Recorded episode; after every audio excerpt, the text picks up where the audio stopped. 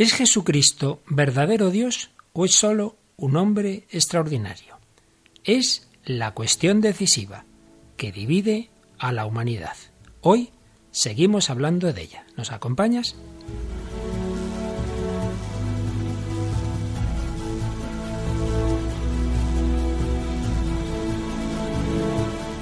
Comienza El hombre de hoy y Dios.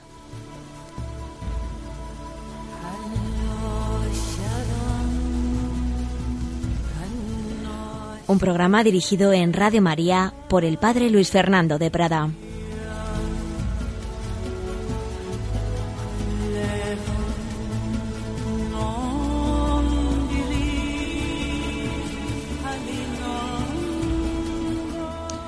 Un cordial saludo, queridos amigos, queridos oyentes de Radio María, querida familia que nos seguís en el hombre de hoy y Dios.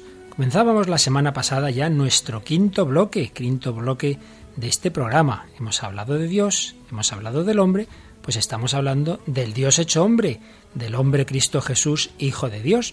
Pues seguramente es el bloque más bonito. En él conocemos a Dios, en él conocemos al hombre.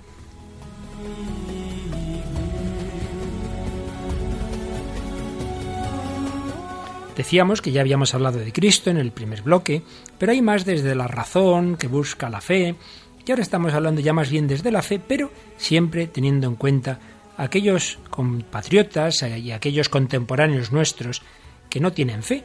Estamos buceando en el hombre contemporáneo. Y como tengo aquí una mujer contemporánea una semana más, a Raquel Sánchez Mayo. Hola Raquel, ¿qué tal? Hola Luis Fer. Tú también tienes amigos y amigas que no comparten la fe, ¿verdad? Eh, muchos. Y queremos que puedan llegar a conocer a Jesucristo, a quien tú y yo hemos conocido.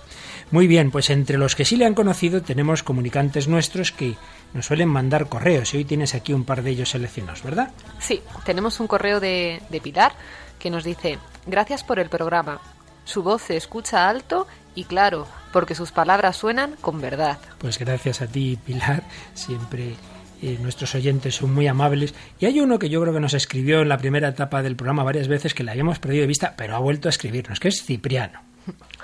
Jesucristo cambió la vida en este planeta hace dos mil años que está con nosotros.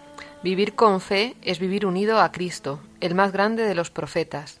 Con su palabra nos ha enseñado qué camino seguir, es por lo que estoy contento de ser cristiano. Pues muchas gracias, Cipriano. En efecto, vamos a, a profundizar en este conocimiento de Jesucristo.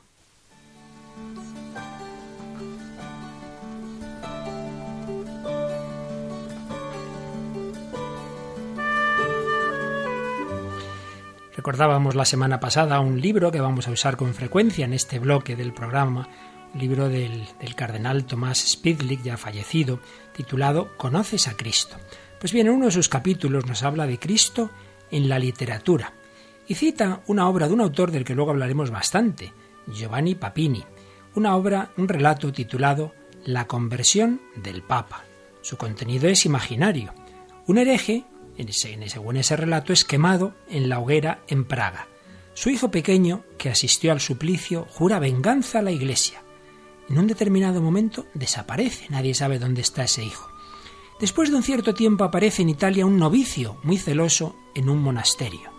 Tiene una carrera precoz, se convierte en un predicador famosísimo y muy pronto en cardenal. Y tras la muerte del pontífice, el cónclave lo elige papa en la primera vuelta poco antes de Navidad. El nuevo papa debe presentarse al pueblo romano para la misa de Navidad. Ha llegado la hora de mi venganza, piensa el que era el hijo del hereje quemado, que ha llegado a ser papa, y tiene intención de usar la infalibilidad papal en la misa de Navidad para decir que Cristo no es Dios, sino un simple hombre. Con ese gesto crearía a la Iglesia una dificultad insuperable. ¿Cómo puede ser que por un lado usa la infalibilidad y por otro lado declara algo en contra de toda la fe de la Iglesia? Diciendo que Cristo no es Dios. Sería realmente un, hecho que hundiría la fe de la Iglesia. Bueno, se está preparando para ese acto, pero mira desde la ventana de San Pedro a la gente que va llegando de todas partes. Los pobres del Trastevere, los gaiteros, los campesinos, todos quieren ver al nuevo Papa, del que se habla también. y mirando a esa multitud que esa noche va a estar en la basílica, en la misa de Navidad, le entra una duda en su mente. ¿Qué efecto tendría esa declaración que él piensa hacer? Sobre la tierra producirá un desastre, una tragedia insalvable. Se quitará a toda esa pobre gente la única esperanza verdadera de sus vidas. Se matará no a Dios, sino al hombre. Y bajo el peso de esta responsabilidad, el Papa improvisadamente se convierte y llorando entra en la basílica, donde pronuncia una homilía navideña sobre la divinidad de Cristo, tan bella y conmovedora que a todos se le saltan las lágrimas.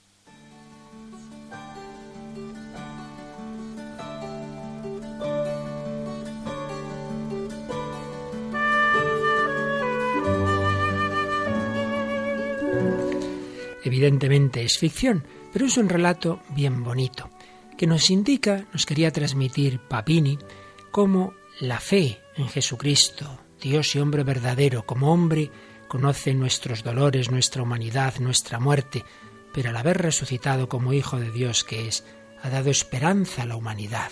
Si no tuviéramos esa esperanza, si no tuviéramos esa fe, realmente la vida sería muy distinta. Pero llegar a esa fe veíamos en aquellos primeros programas como por un lado es algo razonable. Hay motivos que nos hacen ver que Cristo no es un mito, que los evangelios son históricos. Teníamos una entrevista con un profesor de historia que nos hablaba de ello.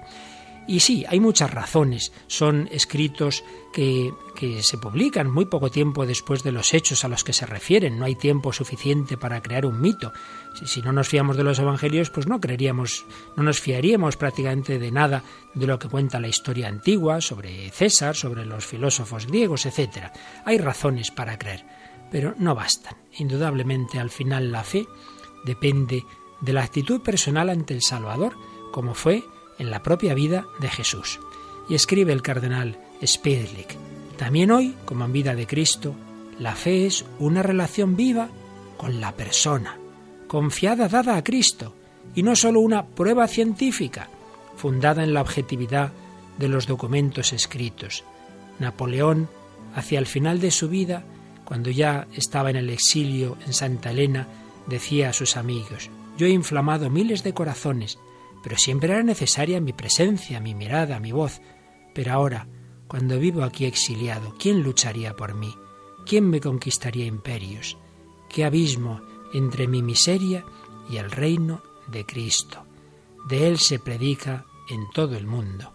En todas partes lo aman, le rezan. Conclusión, nos dice el padre Spidlick. Él está siempre vivo. Por eso, Aquel que no conoce a Cristo personalmente, por el contacto vivo en la oración, difícilmente vencerá las dudas sobre Él. Por el contrario, quien ha creído, quien lo conoce, por el contacto diario en la oración, no tiene necesidad de argumentos. Lleva el testimonio en su corazón.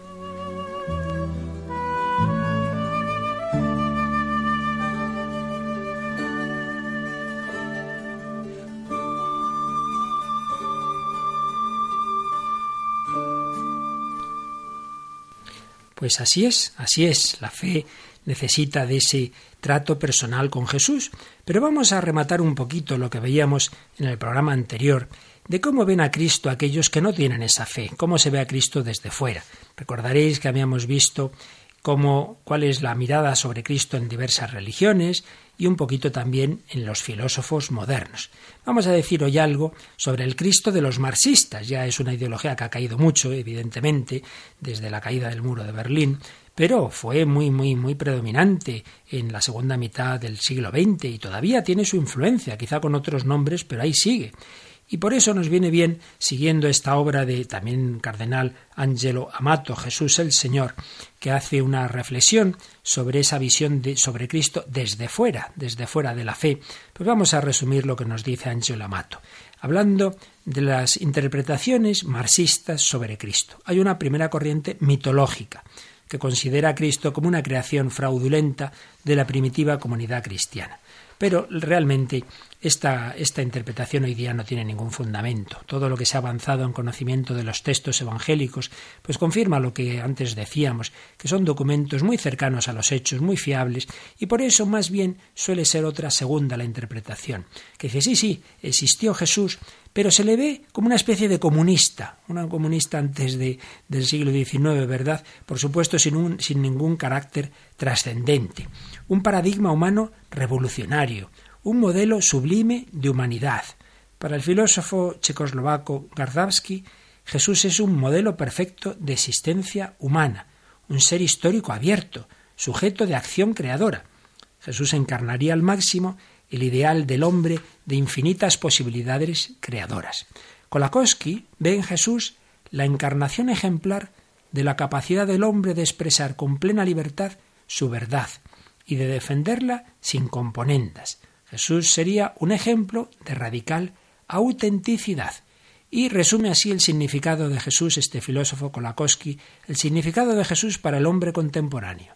Dice, Jesús abolió la ley a favor del amor eliminó la violencia en las relaciones humanas, recordó al hombre que no se vive solo de pan, abolió la idea de pueblo elegido, recordó la miseria física de la temporalidad. Como vemos, pues incluso desde estos pensadores sin fe hay una visión positiva de Jesús.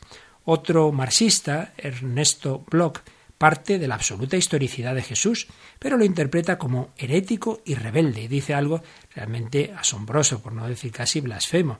Ve en el seréis como Dios de la serpiente, del demonio, en el Génesis, una llamada a la liberación total. Pues bien, Jesús realizaría en su persona esta aspiración. En él el hombre se hace Dios. En vez de reconocer que Jesús es el Dios hecho hombre, sería un hombre que se crea a sí mismo como Dios pesar de todas estas interpretaciones tan, tan pobres, pero no deja de haber una actitud de respetuosa consideración de los valores humanos y de la personalidad humana de Jesús. Lo malo es que es reductiva, es una visión reductiva de su figura, porque está el prejuicio de que es imposible que el hombre se abra al totalmente otro. Bueno, Raquel, yo creo que estoy hablando demasiado y antes de seguir nos va a venir bien una canción también que nos puede venir bien como es un poquito el Jesús, de, un poco desde fuera y un poquito desde dentro, ¿no es así?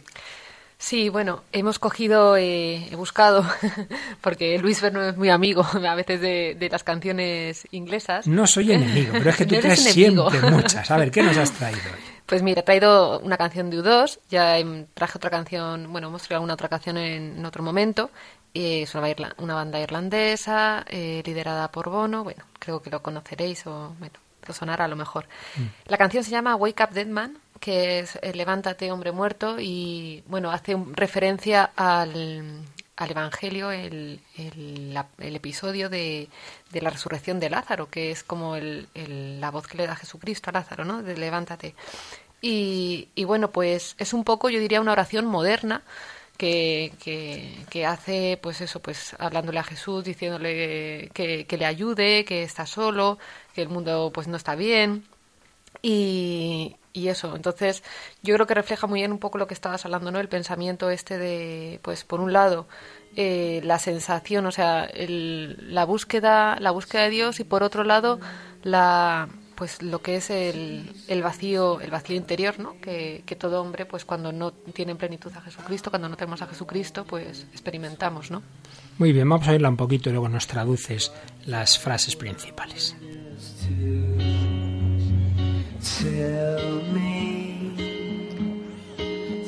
tell me the story. The one about eternity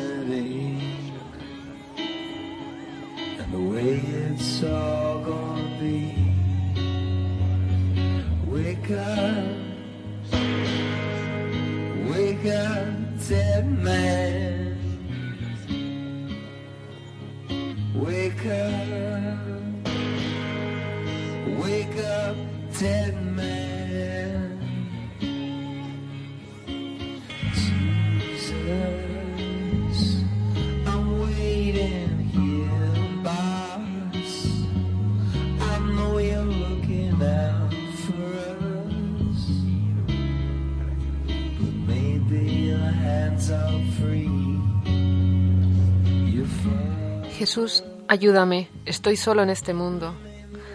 Cuéntame la historia, esa sobre la eternidad y sobre cómo va a ser todo. Tu Padre hizo el mundo en siete días, Él está a cargo del cielo. ¿Podrías hablarle a Él sobre mí?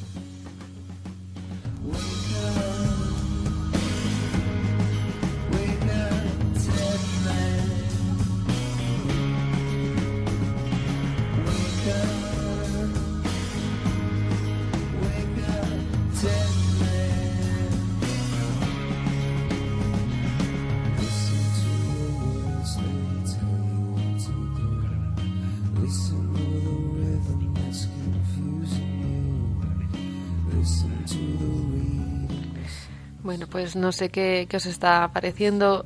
Eh, a lo mejor la escucháis así como un poco, yo diría desgarradora, ¿no? Y, creo que va muy al hilo, ¿no? De lo que estamos hablando, de pues cuando uno está buscando a Dios o pidiendo ayuda, ¿no? En un momento así de, oscuridad, por eso a lo mejor, no sé, os, os, quiero ambientar un poco, ¿no? Para que no suene así tan, tan, pues no sé, pues tan como es, ¿no? La canción, así.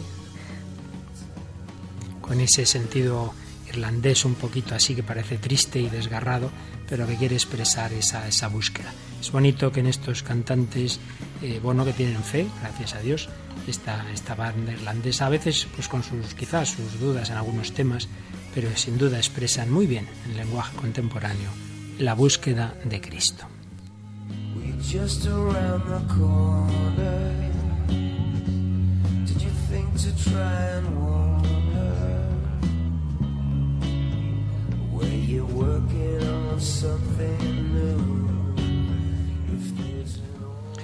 Y sobre esta canción de, de U2, Wake Up Dead Man, seguimos resumiendo lo que nos dice Angelo Amato en, sobre esa visión de Jesús desde fuera.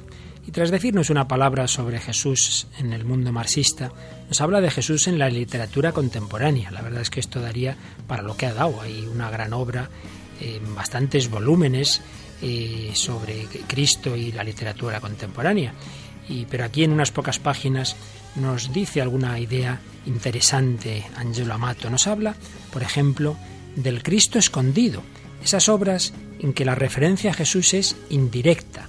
Personajes reales o imaginarios despejan una incógnita, una X cuya ausencia se percibe como falta de fundamento y como absurdo de la existencia y cuya presencia, sin embargo, se considera la solución al desciframiento del enigma humano. Como representante de esta presentación indirecta, escondida y alusiva a Cristo, Amato nos habla de El idiota de Dostoyevsky, una obra que ya citamos en un programa que dedicamos a este gran autor ruso, que muchos consideran el mejor retrato literario de Jesús. También nos habla del Samorante, de Saviane, en fin, de diversos literatos con este enfoque del Cristo escondido. En otras obras aparece el Cristo redescubierto. Es el modelo de las biografías literarias de Jesús, que abundan en datos históricos psicológicos. Se trata frecuentemente de exploraciones subjetivas sobre Jesucristo, que muchas veces, claro, el, el literato pone en él pues sus propias valoraciones.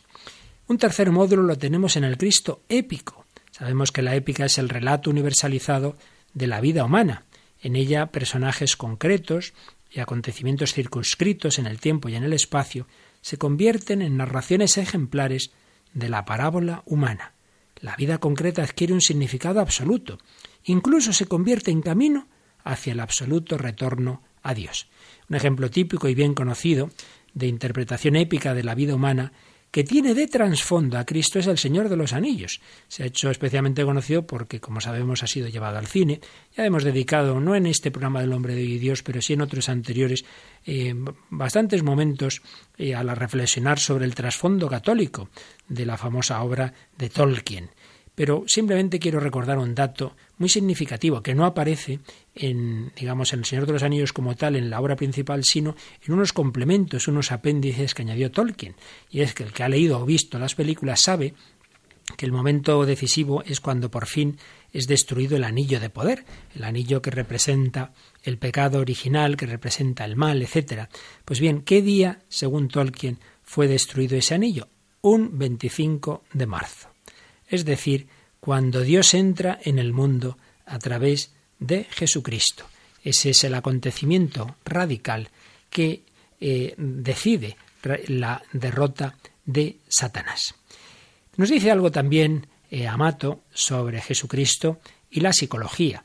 Esto también sí que dedicamos varios programas en nuestro primer bloque a hablar de la visión de la religión en algunos psicólogos como Freud y así como en, varios de ellos hay una perspectiva muy contraria a la religión, como Freud o como el fundador del conductismo norteamericano. Sin embargo, para Jung, para Fromm, es más bien al revés. La falta de religión es precisamente causa de alteraciones psicológicas.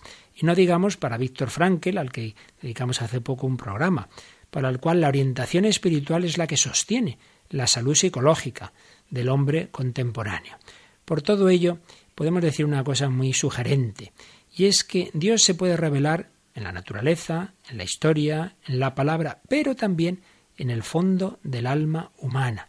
Y no solo en su aspecto como más, digamos, más consciente, sino también en su cara inconsciente, escondida para sí y para los demás. También el subsuelo psíquico del hombre puede convertirse en historia de revelación y de redención. Hay interpretaciones psicoanalíticas de Cristo, por ejemplo, de Eric Fromm, ensayos de Anna Wolf, que nos ofrece un retrato psicológicamente original de Jesús. Jesús sería el hombre que ha vivido en equilibrio perfecto el binomio de Jung entre animus y ánima, esa dimensión más masculina, más femenina, llegando a una maduración psíquica armónica.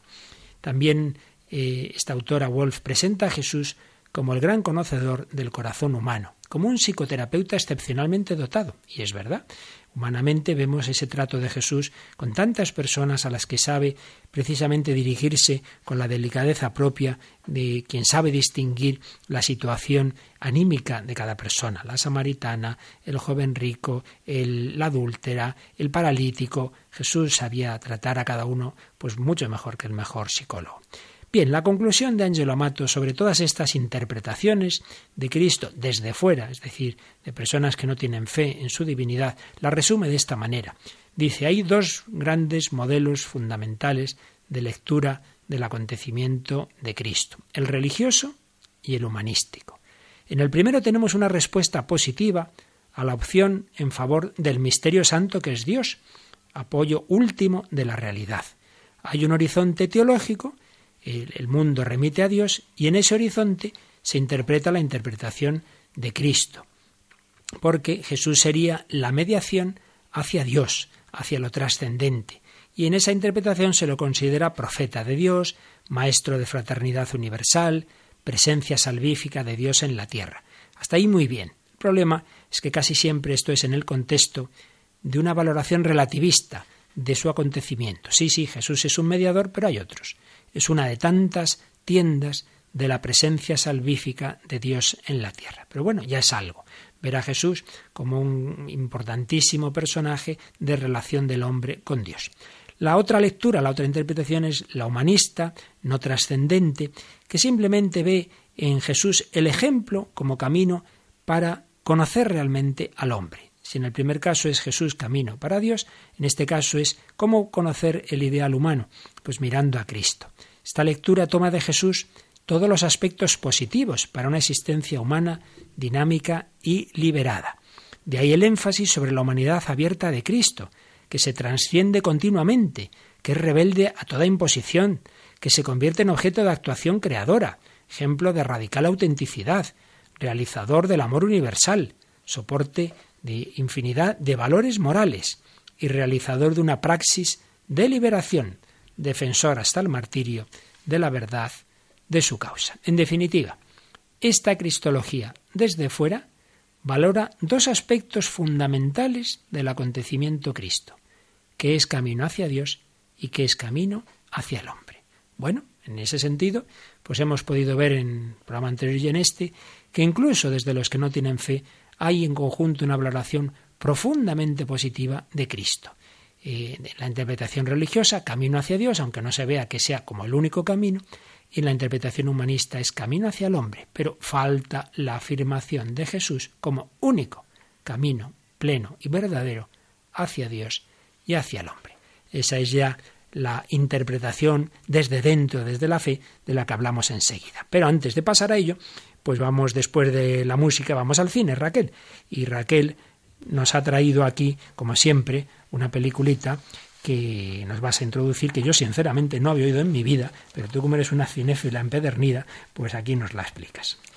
La película se llama Fotografiando Hadas y sí, la verdad es que no es, muy conocida. Es del año 97, la dirigió Nick Willing, eh, eh, con actores como Ben Kingsley, que es así el más conocido, y Toby Stephens.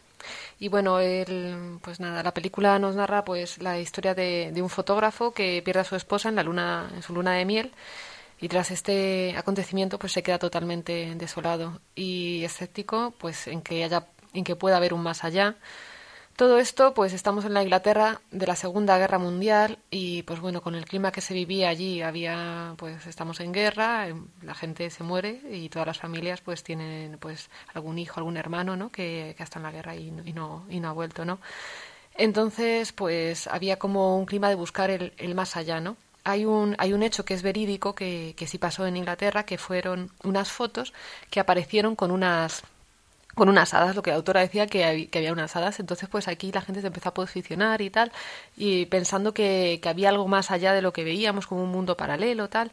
Bueno, pues uno de, lo, de las personas que, que defendió esto fue Arthur Conan Doyle, el escritor, y, bueno, el, fragmento que vamos a escuchar es el momento, el, este fotógrafo va, entonces pues dice que, pues que son falsas las fotografías por una serie de, de vamos, de tecnicismos fotográficos y, y, entonces pues es el diálogo que mantiene él, que no cree en estas fotografías y las ha desmontado un poco así con argumentos fiables y el escritor Arthur Conan Doyle que, que muestra un poco el, el dolor, ¿no? De por qué él quiere creer que hay algo más.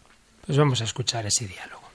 Nuestra época es oscura. Por eso debemos cultivar la esperanza como una preciada flor. Somos pioneros que exploran los límites que separan este mundo de otro mejor.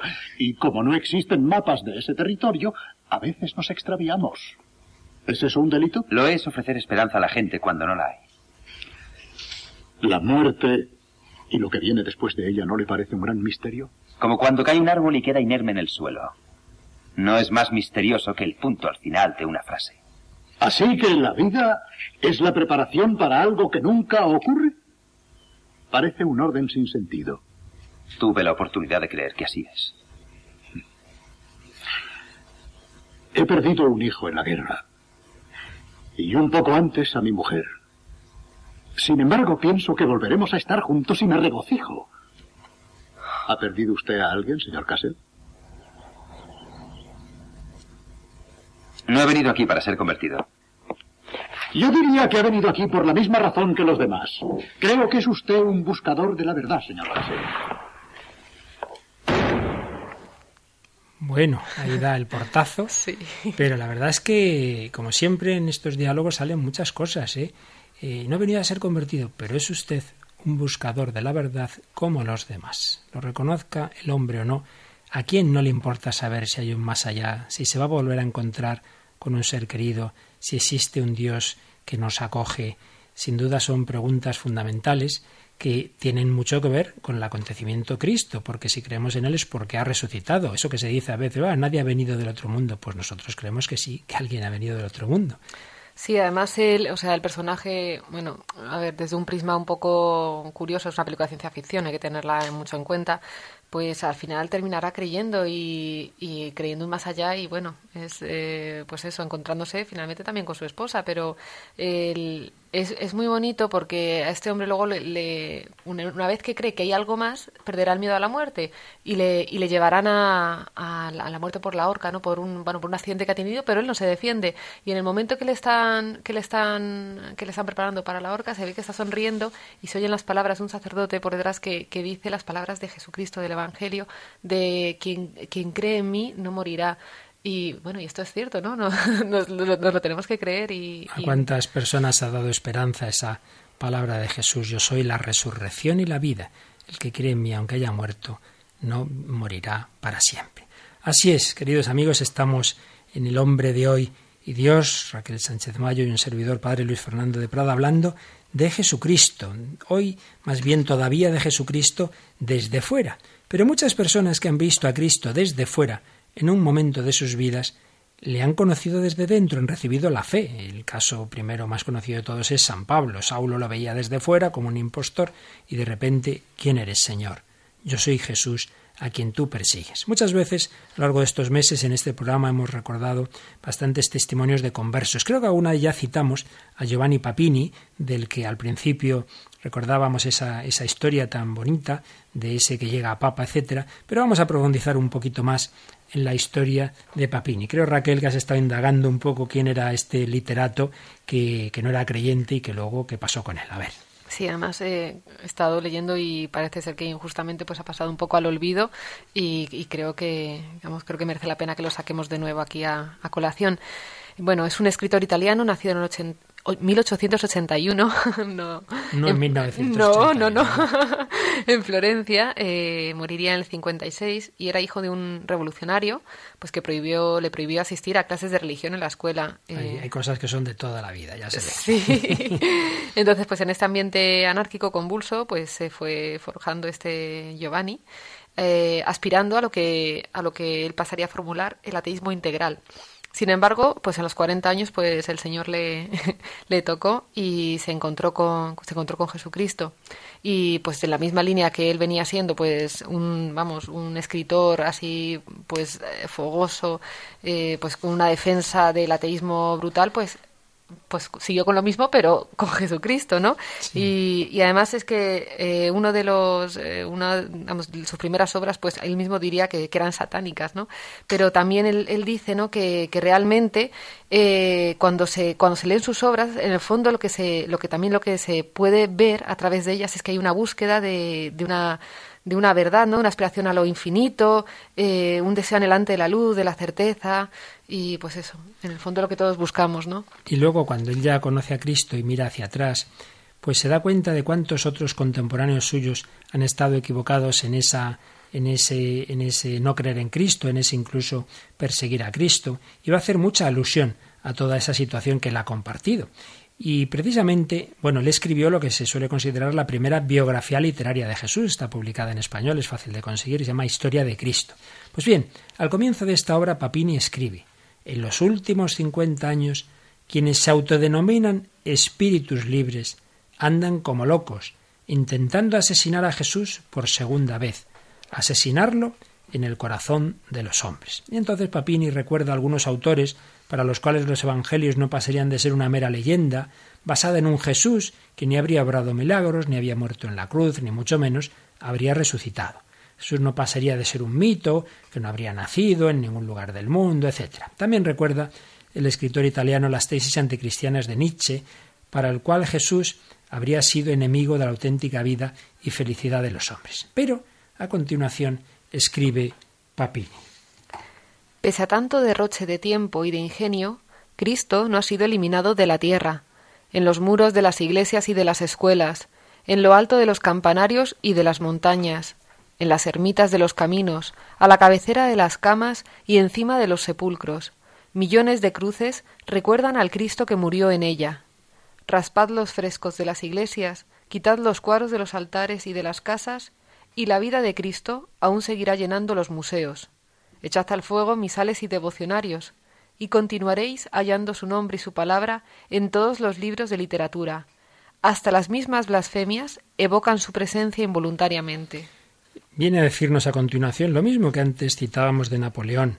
Otros personajes históricos pudieron ser muy importantes, pero están muertos. César hizo en su tiempo más ruido que Jesús, y Platón enseñaba más ciencias que Cristo, pero hoy, ¿quién se acalora por ellos? Cristo, por el contrario, está siempre vivo entre nosotros. Todavía hay quien le ama y quien le odia.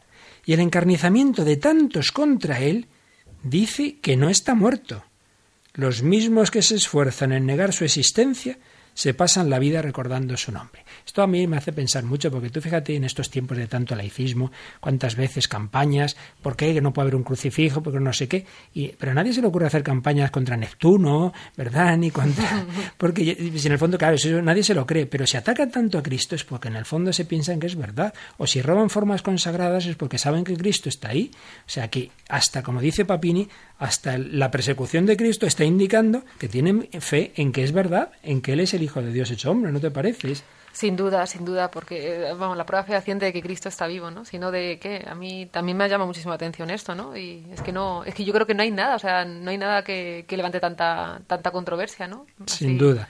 Y por eso concluye Papini, para comprender nuestro mundo, nuestra vida, para comprendernos a nosotros mismos, hay que ir a Él, hay que ir a Él para comprender nuestro mundo, con lo bueno y con lo malo.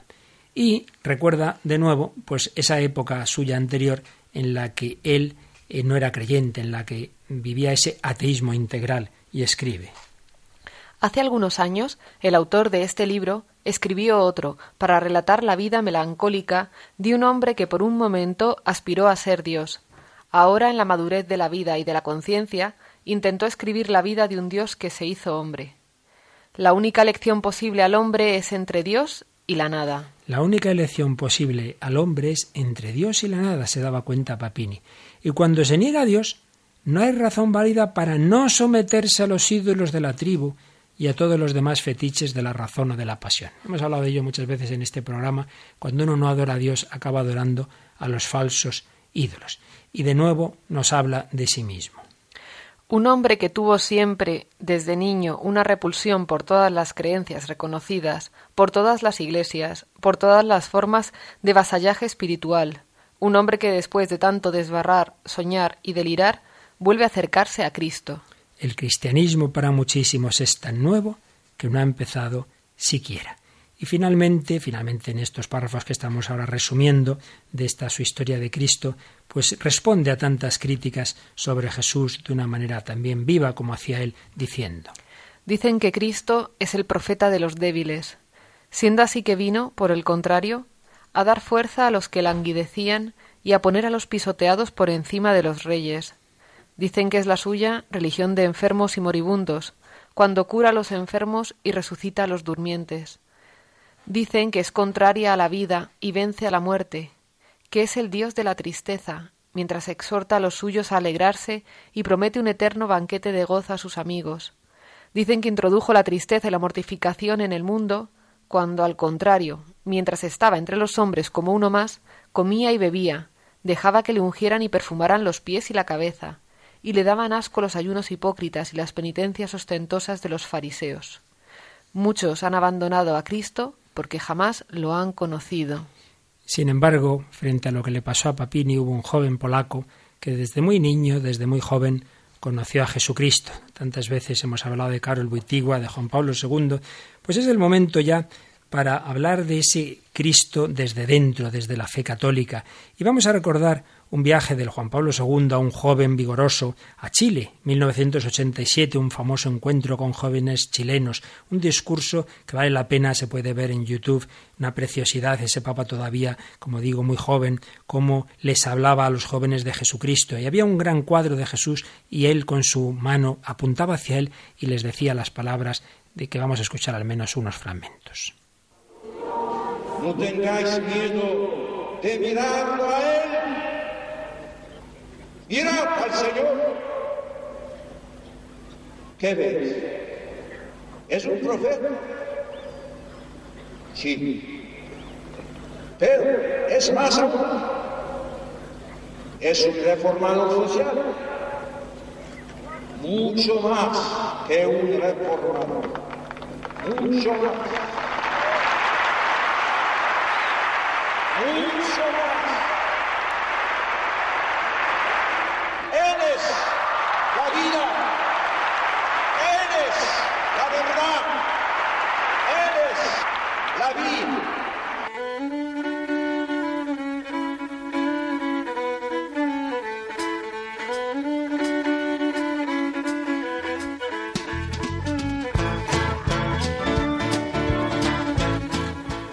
El camino, la verdad y la vida, gritaba Juan Pablo II. Vamos a meditarlo un poquito escuchando esta canción de la renovación carismática sobre Jesucristo, Salvador de todo.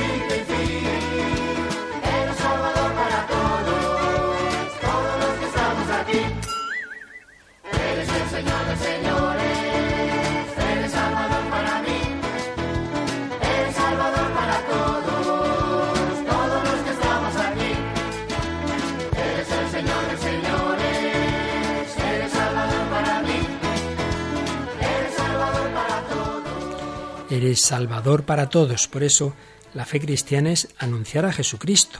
Vamos, como siempre, a ir a la exposición de la fe católica que tenemos en el catecismo y que nos dice que lo esencial que tenemos que hacer es anunciar la inescrutable riqueza de Cristo. Y el número 425, Raquel, ¿cómo nos lo explica? La transmisión de la fe cristiana es ante todo el anuncio de Jesucristo para llevar a la fe en Él. Desde el principio, los primeros discípulos ardieron en deseos de anunciar a Cristo. No podemos nosotros dejar de hablar de lo que hemos visto y oído. Ellos mismos invitan a los hombres de todos los tiempos a entrar en la alegría de su comunión con Cristo. Y nos cita el Catecismo un texto precioso de la primera carta de San Juan. Lo que existía desde el principio, lo que hemos oído, lo que hemos visto con nuestros ojos, lo que contemplamos y tocaron nuestras manos acerca de la palabra de la vida, pues la vida se manifestó y nosotros la hemos visto y damos testimonio y os anunciamos la vida eterna que estaba con el Padre y se nos manifestó lo que hemos visto y oído, os lo anunciamos, para que también vosotros estéis en comunión con nosotros, y nosotros estamos en comunión con el Padre y con su Hijo Jesucristo.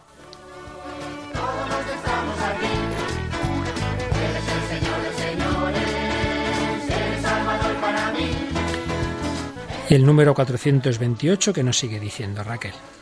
El que está llamado a enseñar a Cristo debe, por tanto, ante todo, buscar esta ganancia sublime, que es el conocimiento de Cristo. Es necesario aceptar perder todas las cosas para ganar a Cristo y ser hallado en Él, y conocerle a Él el poder de su resurrección y la comunión en sus padecimientos, hasta hacerme semejante a Él en su muerte, tratando de llegar a la resurrección de entre los muertos. Así hablaba San Pablo. Y finalmente, si conocemos a Cristo, pues el número 429 saca la consecuencia vital. De este conocimiento amoroso de Cristo es de donde brota el deseo de anunciarlo, de evangelizar y de llevar a otros al sí de la fe en Jesucristo, y al mismo tiempo se hace sentir la necesidad de conocer siempre mejor esta fe. Así es, el que conoce a Cristo tiene que anunciarlo. Pues así lo hacía Papini. Después de esa vida separada de Cristo, eh, le conoció y por eso lo anunciaba. Y vamos a ir leyendo, casi diría rezando, pues el final de esa obra de Papini, de esa historia de Cristo, que es como una oración a Cristo. Vamos a irla leyendo despacito, que realmente es preciosa, pero lo vamos a hacer sobre una música clásica bien conocida, la séptima sinfonía de Beethoven, que además me decía Raquel que está de banda musical de la película que antes nos traías, ¿no? Sí, aparece, bueno, aparece en dos momentos y sobre todo en el momento importante que es cuando él, o sea, él va camino de, de, la horca, ¿no? Y es muy emocionante, la verdad, porque además con, vamos, yo creo que con las palabras, además del Evangelio que aparece, pues queda muy bien y bueno, muy conocida. Pues sobre este, este fondo musical vamos a ir leyendo estas palabras de Papini que se dirige a Jesucristo. Tenemos necesidad de ti de ti solo y de nadie más. Todos tienen necesidad de ti, incluso los que no lo saben, y los que no lo saben, harto más que aquellos que lo saben. El hambriento se imagina que busca pan, y es que tiene hambre de ti. El sediento cree desear agua, y tiene sed de ti. El enfermo se figura ansiar la salud, y su mal está en no poseerte a ti. El que busca la belleza en el mundo, sin percatarse, te busca a ti, que eres la belleza entera y perfecta. El que persigue con el pensamiento la verdad, sin querer, te desea a ti, que eres la única verdad digna de ser sabida. Y quien tras de la paz se afana, a ti te busca, única paz en que pueden descansar los corazones, aun los más inquietos, esos te llaman sin saber que te llaman, y su grito es inefablemente más doloroso que el nuestro.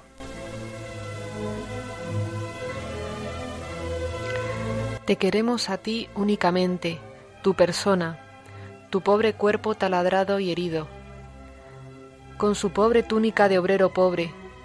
Queremos ver esos ojos que pasan la pared del pecho y la carne del corazón, y curan cuando hieren con ira, y hacen sangre cuando miran con ternura.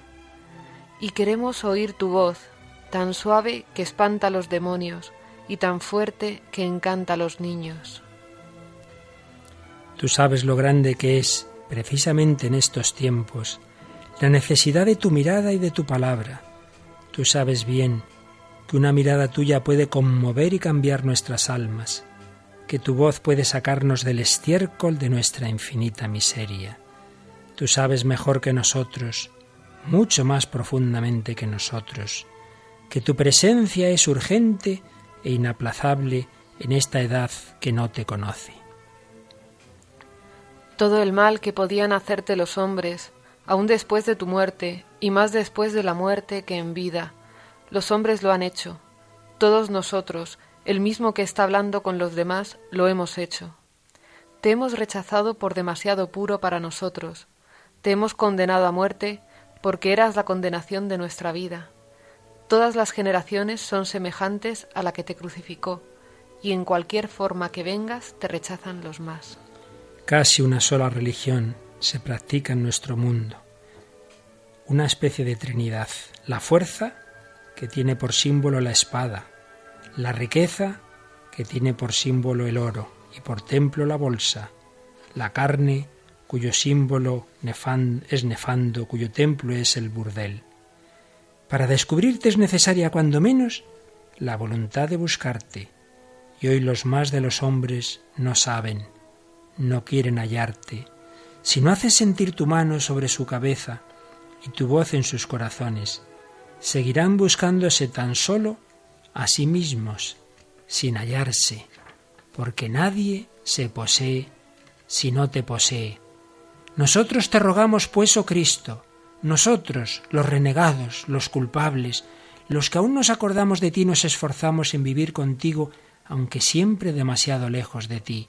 Nosotros, los últimos, los que fatigados, rendidos, regresamos de los periplos y los precipicios, te rogamos que vuelvas una vez más entre los hombres que te mataron, entre los hombres que siguen matándote, para darnos de nuevo a todos nosotros, asesinos en la oscuridad, la luz de la verdadera vida. Más de una vez, después de la resurrección, te has aparecido a los vivos, les has mostrado tu rostro y hablado con tu voz.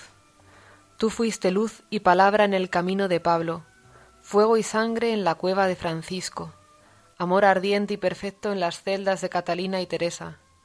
Si para unos volviste, ¿por qué no vuelves una vez para todos? Si ellos merecieron verte con el derecho de su apasionada esperanza, nosotros podemos invocar los derechos de nuestro yermo desaliento. Aquellas almas te evocaron con el poder de la inocencia, las nuestras te llaman desde el fondo de la debilidad y el envilecimiento.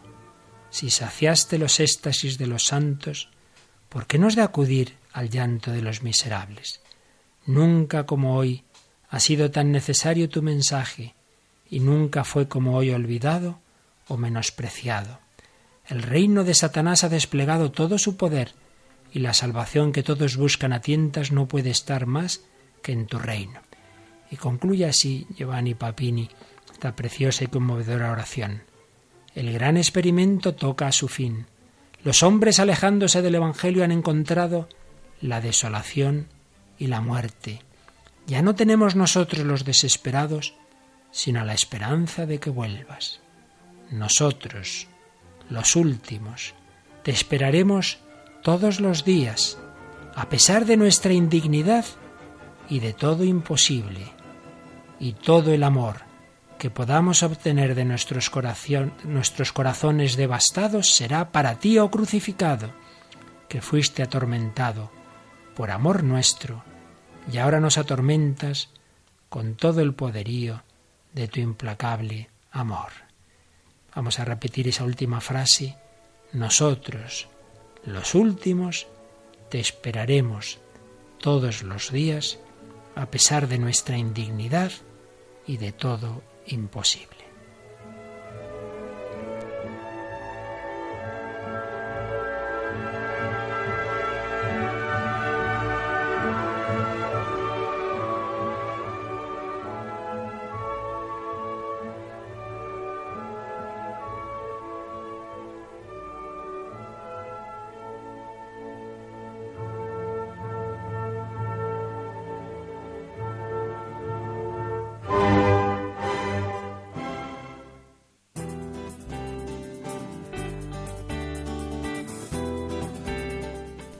Y vamos a ir terminando ya, pasando de la música clásica a una canción moderna de jóvenes de Toledo que nos habla del Verbo, que se hizo carne, que está entre nosotros, Jesucristo, Dios y hombre verdadero.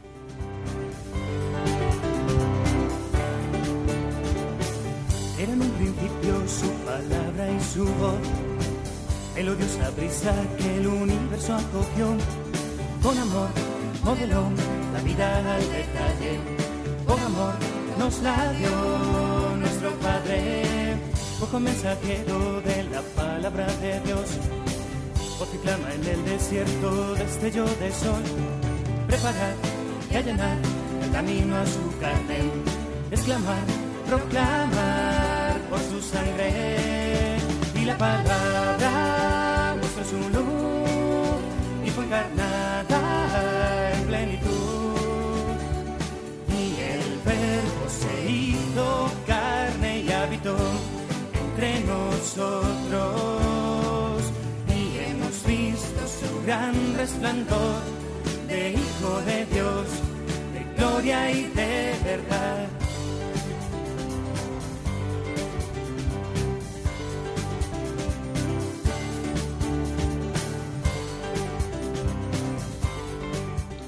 Y el Verbo se hizo carne, es nuestra fe en Cristo, desde dentro, desde la Iglesia, desde fuera también se le admira, pero se queda en esa visión puramente humana.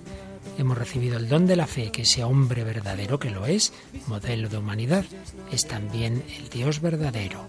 El Verbo se hizo carne y habitó entre nosotros. Solo que vive en su corazón. Reveló, nos contó el secreto del Padre. Se humilló, preciso de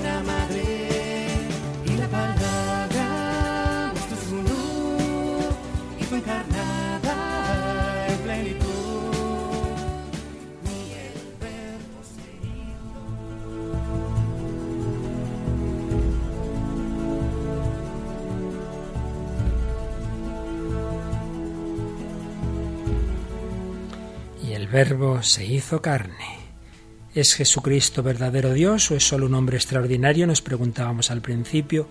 Muchos hombres han llegado solo a lo segundo, que es un gran hombre.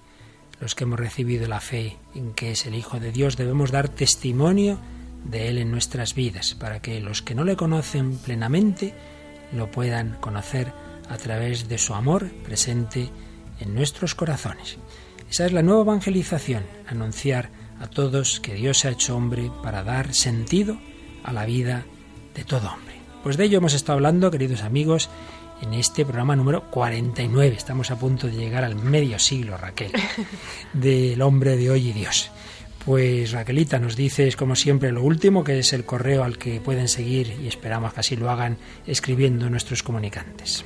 El hombre de hoy y Dios, arroba radiomaria.es. Y ya tenemos cuatro CDs con todos los programas anteriores y ya se está haciendo el quinto con este bloque sobre Jesucristo. Quien lo quiera lo puede pedir, pedir a través del correo electrónico, de la web de Radio María o llamando al teléfono 902 500 518. Teléfono que ya sabéis que es muy bueno también para hacer donativos, que falta nos hacen. Y al pedir los mismos programas es una ocasión de colaborar con Radio María. La Virgen María, en ella Dios se hizo hombre. Pues a ella le pedimos que nos ayude a todos a conocerle. Pues gracias a Raquel Sánchez Mayo, gracias a Juan Manuel aquí en el control y gracias a todos vosotros, queridos amigos. Buscamos los hombres de hoy, los hombres contemporáneos a Dios en Jesucristo. Que los bendiga y hasta el próximo programa, si Dios quiere.